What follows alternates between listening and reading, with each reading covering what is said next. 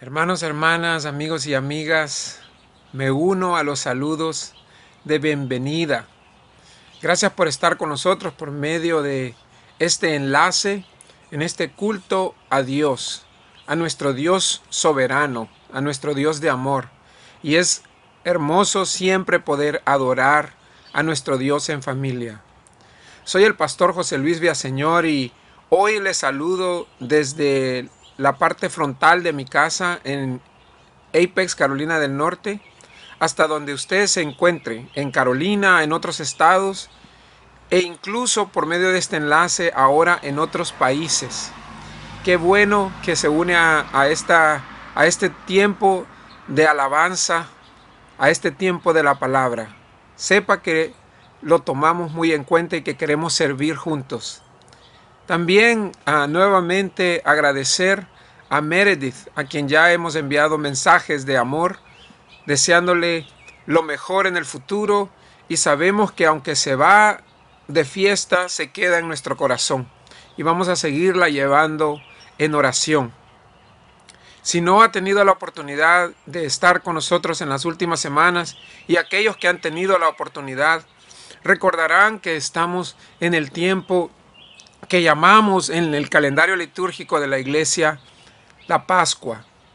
El domingo de resurrección es el domingo de Pascua. Pero entre el domingo de resurrección y el domingo de Pentecostés, que este año va a ser el, quinto domingo de mayo, hay 50 días. Y en esos 50 días, esas siete semanas, la iglesia llama el tiempo de Pascua. Y ese es el tiempo litúrgico en el que nos encontramos. Y en fiesta hemos predicado una serie, estamos predicando una serie que hemos titulado Nacido de, que es una referencia a la invitación de Jesús a todos nosotros a nacer del Espíritu. Y en estas últimas ah, dos semanas hemos estado enfocados en el sermón de Pedro en Jerusalén, que es narrado en el capítulo 2 de Hechos. Y vamos a regresar nuevamente al capítulo 2 de Hechos, pero ahora vamos a ir a los últimos versículos. Así que estoy muy emocionado de que podamos estudiar esta palabra juntos hoy.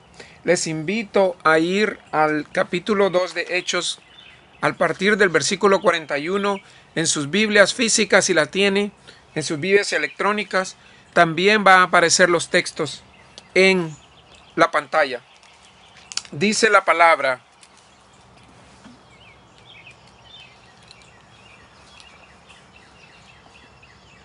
Así pues, los que recibieron su mensaje fueron bautizados, y aquel día se unieron a la iglesia unas tres mil personas. Se mantenían firmes en la enseñanza de los apóstoles, en la comunión, en el partimiento del pan y en la oración. Todos estaban asombrados por los muchos prodigios y señales que realizaban los apóstoles. Todos los creyentes estaban juntos y tenían todo en común vendían sus propiedades y sus posesiones y compartían sus bienes entre sí según la necesidad de cada uno. No dejaban de reunirse en el templo ni un solo día. De casa en casa partían el pan y compartían la comida con alegría y generosidad, alabando a Dios y disfrutando de la estimación general del pueblo. Y cada día el Señor añadía al grupo los que iban siendo salvos. Hermanos, amigos, esta es la palabra de Dios para nosotros, el pueblo de Dios. Oremos. Señor, que la meditación de esta palabra nos ayude a comprender tu magnífico plan, tu supremo plan. Y Señor, no permitas que las palabras que salgan de mi boca sean palabras humanas, sino palabras nacidas de tu espíritu que toque mentes y corazones para la transformación del mundo. Te lo pedimos en el nombre de Jesucristo nuestro Señor. Amén. Amén. No sé si usted ya esté familiarizado con este texto en Hechos 2.41 en adelante. Sin duda, es uno de los textos ah, en las últimas décadas más predicados, de los que más se ha escrito. Yo como pastor he estado y participado de muchas reuniones, de muchas sesiones, de mucha literatura alrededor de ese texto, pero quizá para muchos sea primera vez que lo escuchan. Si es así, quiero darle la bienvenida al maravilloso mundo del Espíritu Santo. Porque lo que vemos en, esta, en este texto es un Instagram, un snapshot de la obra del Espíritu Santo en la comunidad de Hechos en Jerusalén. Lo que vemos el Espíritu Santo obrando en esa comunidad de Jerusalén, que ahora llega como testimonio por, este por medio de este libro. Y lo que vemos aquí descrito en Hechos es señales y frutos claros y evidentes de una comunidad que ha nacido del Espíritu. Dice la palabra que la comunidad de creyentes se mantenía firme en las enseñanzas, que practicaban la comunión y la oración, que ponían todas sus cosas en común, los bienes financieros, sus propiedades, todos los dones que el Espíritu daba, que se mantenían diariamente unidos alrededor del pan, compartiendo el pan de casa en casa y en el templo, y que alababan y disfrutaban a Dios, disfrutando de la estimación de la gente. Sin duda, la presencia de Cristo resucitado por medio del Espíritu era evidente, era poderosa y es de celebrar. Esta semana el equipo de fiesta cristiana se reunió para hacer planes y leímos este texto y fue Claudia la que mientras lo leíamos dijo, wow, qué bonito que así fuera hoy. y luego dijo la pregunta, ¿qué pasó? ¿Qué se corrompió? ¿Cómo se corrompió? Qué interesantes preguntas hacernos de cara a un texto tan hermoso como este. ¿Qué pasó? Dos cosas quizás apuntar en esto que nos pueden ayudar a ir como a, entendiendo. Lo primero es que lo que sabemos es que lo que mueve a esta comunidad de tan manera poderosa es el poder de la resurrección. Eso es lo que lo une. La enseñanza de los apóstoles sobre la resurrección es tan poderosa que se siente en toda la comunidad. Esto genera unos lazos y un poder increíble, un magnetismo, magnetismo poderoso en ese sentido, no los une el tener hermosos edificios. Eso no es lo que atrae a la gente. De hecho, no tenían edificios. O tener la mejor banda de música. La música no está mal, pero no es ni mencionada en estos versículos. O tener los mejores programas para niños, para jóvenes. No, es el poder de la resurrección lo que los une. Lo que hace atractivo, el que más se van agregando unido a esto está la práctica de, la, de lo que en el, el Nuevo Testamento llama koinonía, que es una palabra en griego que simplemente significa una comunidad intensa, donde todo es compartido. Es el poder del Espíritu uniendo en amor y armonía, de la misma manera que la Trinidad está unida en amor y armonía. Es importante recordar que Dios mismo es comunidad, que Dios mismo es coinonía, es coinonía, tres en uno. Eso por un lado. Por el otro, y no quiero profundizar demasiado en esto, pero sí hay una referencia histórica, quizá que nos ayude a entender parte del el decaimiento de la comunidad, de esta intensa comunidad. Y muchos historiadores apuntan al siglo IV. Antes del siglo IV, lo que sabemos es que los cristianos eran perseguidos y que se reunían en casas por esa persecución. No podían reunirse en muchos lugares públicos. Pero este sufrimiento, que Jesús mismo habla del sufrimiento mucho en los evangelios, de hecho los unía, hacía que tenían que cuidarse. Y en vez de disminuir el movimiento, el movimiento iba floreciendo, iba creciendo, se iba expandiendo. Y fue en el cuarto siglo que el emperador romano Constantino, según se convirtió al cristianismo. Y digo según porque no se sabe si fue tan sincera su conversión. Pero la verdad es que el cristianismo se convirtió en la religión oficial. Y Constantino dio un gran poder a los cristianos, poder que antes no tenían. Le dio posiciones sociales y económicas, concedió privilegios importantes y donaciones, apoyando la construcción de templos y dando preferencia a los cristianos como colaboradores del imperio. Y este poder llevó a la decadencia espiritual. Ahora, menciono esto con el propósito de ver al pasado, pero no para quedarnos en el pasado, sino para, como dice la serie que estamos estudiando, recordar nuestros comienzos para construir nuestro futuro.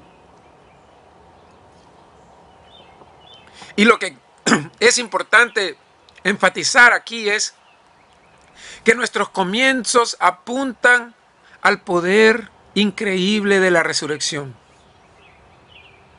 Eso es, ese poder de la resurrección, ese testimonio de un Cristo que venció la muerte. Es el poder que vemos que unifica y que da a los creyentes el ímpetu para la labor evangelística y misionera que los hace crecer de una manera incontrolable. Y déjeme decirle, las buenas nuevas para nosotros hoy es que ese poder del Espíritu Santo está entre nosotros. El, el poder del Espíritu Santo no ha disminuido. Porque si algo sabemos de la naturaleza de Dios, es que Dios es el mismo ayer, hoy y siempre. Y eso debe de animarnos, debe de darnos ánimos para la tarea frente a nosotros. Y en esa tarea que está frente a nosotros yo veo la posibilidad de tres opciones. Por un lado está ir a textos como esto y creer que esto es imposible, que no es para nosotros. Pero no debemos de ser tan fatalistas.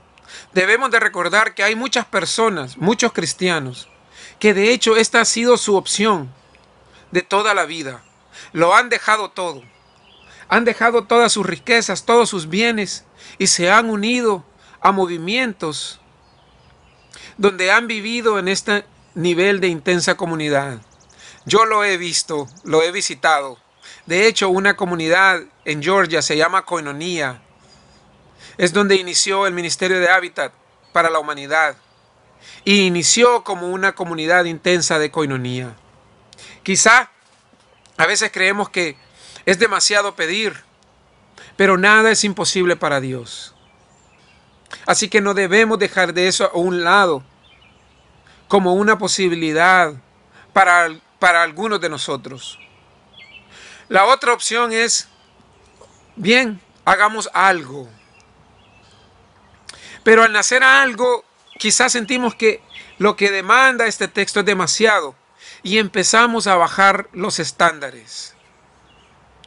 Yo quisiera hacer una pausa aquí para decir que me parece que querer vivir el cristianismo, el cristianismo bajando los estándares, bajando las expectativas, de hecho, es la plaga que afecta a nuestras iglesias.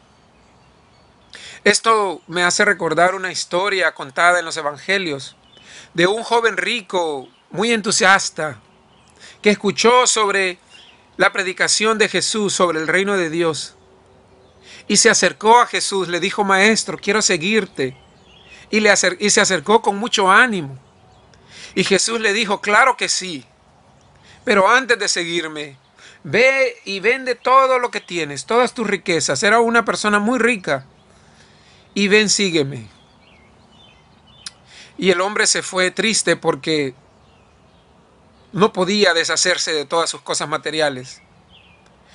Pero lo interesante de esa historia es que Jesús no bajó los estándares. No le dijo, bueno, entonces vende solo el 80% o el 50%. No, el mensaje de Jesús sobre el discipulado fue, es todo o nada. Y aunque nos parezca un estándar, un estándar alto, debemos de recordar que es posible por la obra del Espíritu Santo en nosotros. No es obra humana. Es cuando nacemos del Espíritu que esto es posible. La tercera opción, y esta es la que me parece que es la que apunta más a nuestra realidad hoy, es recobrar las prácticas de un discipulado comprometido que vemos descritas aquí en hechos. Esto es, hermanos, amigos, lo que nuestros tiempos requieren. Estamos en tiempos de verdad ah, sin precedentes para nosotros como generación, con muchos retos enfrente, pero debemos de ver estos retos como una oportunidad que nos presenta el Espíritu para hacer la sal y luz en este mundo como discípulos de Cristo. Nosotros en la casa esta semana con mi esposa hablamos de hacer dos prácticas conectadas a estos principios que vemos en el cristianismo. Cosas sencillas pero significativas. Lo primero es que como pareja leer la escritura todos los días. Yo sé que algunos ya tenemos prácticas de lectura devocional diaria solos, pero hay un poder cuando lo hacemos con otra persona. Jesús lo dijo, donde dos o tres estén reunidos, ahí estoy yo. Ese es una de los compromisos que hemos hecho. El otro, y que ustedes mismos lo han mencionado por la realidad que vivimos, es la bendición que ahora estamos en la casa todos los días como hogar. Entonces es comer juntos día a día y dar gracias a Dios. A veces eso por cuestiones del trabajo, los viajes, etcétera, no se posibilita. Pero ahora esta es una posibilidad real para muchos. Así que esas son dos prácticas sencillas. Y estoy orando porque el Señor revele prácticas concretas para cada uno de nosotros, que posibiliten este crecimiento espiritual que necesita cada una de nuestras almas, nuestros hogares, nuestra iglesia y nuestra sociedad. Este es un llamado para todos los bautizados, para todo el pueblo de Dios. Es un llamado para mi vida, para mi casa, para mi iglesia que tanto amo. Es un llamado para usted, para su hogar, para su iglesia, para nuestras ciudades y comunidades. Esa es la tarea que tenemos frente a nosotros. Esa es la invitación que el Espíritu Santo y que el libro de Hechos nos está haciendo en estos tiempos. Al recobrar nuestra historia y ver al futuro, está claro acá hacia dónde debe de apuntar ese futuro. Quisiera ir concluyendo haciendo un par de referencias que nos pueden ayudar para la tarea. Lo primero es esta, esta idea, este concepto que tenemos de iglesia. En Hechos 2.41 dice el versículo que aquel día se unieron a la iglesia unas tres mil personas. Y creo que lo sabemos, pero es bueno recordarlo, que cuando el Nuevo Testamento habla de iglesia, la palabra en griego eclesia, no se refiere a un edificio. De hecho, no hay ni una sola referencia en todo el Nuevo Testamento donde la palabra iglesia haga referencia a un edificio. La palabra iglesia se refiere a los creyentes reunidos. Donde los creyentes se reúnen, ahí está la iglesia. Y digo esto porque nosotros usamos mucho la palabra iglesia en referencia a un edificio. Incluso en estos días podemos estar diciendo, a ver cuándo termina el aislamiento social para que regresemos a la iglesia. Y lo que estamos diciendo con eso es cuando regresemos a un edificio cuando la iglesia está donde está el Espíritu y nos reúne. Y en este momento seguramente su casa es la iglesia. Y es importante decir esto. los propósitos del reinado de Dios, revelados por Jesucristo, bajo el poder del Espíritu Santo, donde dos o tres o ocho o diez, veinte estén reunidos, allí está la iglesia. Así que la invitación, no mía, sino del Espíritu Santo, del libro de los hechos que estamos estudiando, es que su, que su casa sea en este momento la iglesia. Debe de serlo siempre así, pero más ahora, como centro evangelístico de crecimiento. Qué hermosa invitación. Ahora no quiere decir que, que el templo no tenga un lugar. Hechos 2 menciona al templo como una práctica donde los cristianos se reunían. Pero debemos recordar nuevamente, cuando vamos al libro de los Hechos de los Apóstoles, que lo, que caracterizó al movimiento cristiano primordialmente no fue que los cristianos se reunían en templos, sino en un movimiento que iba de casa en casa. Porque ahora los cristianos están en Jerusalén, pero veremos más adelante que el movimiento se va expandiendo por todo el imperio romano. Y en todo lugar donde hay cristianos reuniéndose, ahí está la iglesia. Y ya no era alrededor de un templo, sino de casa en casa. Eso por un lado. Lo segundo para esta tarea que debemos recordar es lo que dice el versículo 47, que era el Señor el que iba añadiendo. Y menciono esto porque lo que quiere decir el texto y lo que iremos viendo en las próximas semanas sobre hechos, es que el Espíritu Santo está abriendo nuevas puertas, está botando, derribando barreras. Y el Señor agrega a quien quiere y a quien le place. Es el Señor, es el Espíritu Santo el que va añadiendo, lo que significa que debemos esperar nuevas personas que se van añadiendo al movimiento a los nuevos tiempos. Y qué hermoso pensar que los tiempos en que estamos hoy puede posibilitar para que los creyentes puedan abrir puertas, pueda posibilitar que sus corazones sean usados por el Espíritu para abrir caminos a nuevas personas. Y eso es bueno. Ese es el punto que debemos recordar. Es bueno, es una gran posibilidad. Hay gente hambrienta, hay gente sedienta, hay gente cansada. Hay gente que de verdad están buscando el mensaje de la resurrección. Y que al venir sobre sus vidas veremos frutos del Espíritu, de esa transformación. Y esa es una gran oportunidad para nosotros. Quiero concluir orando, orando por cada uno de nosotros, por nuestros hogares,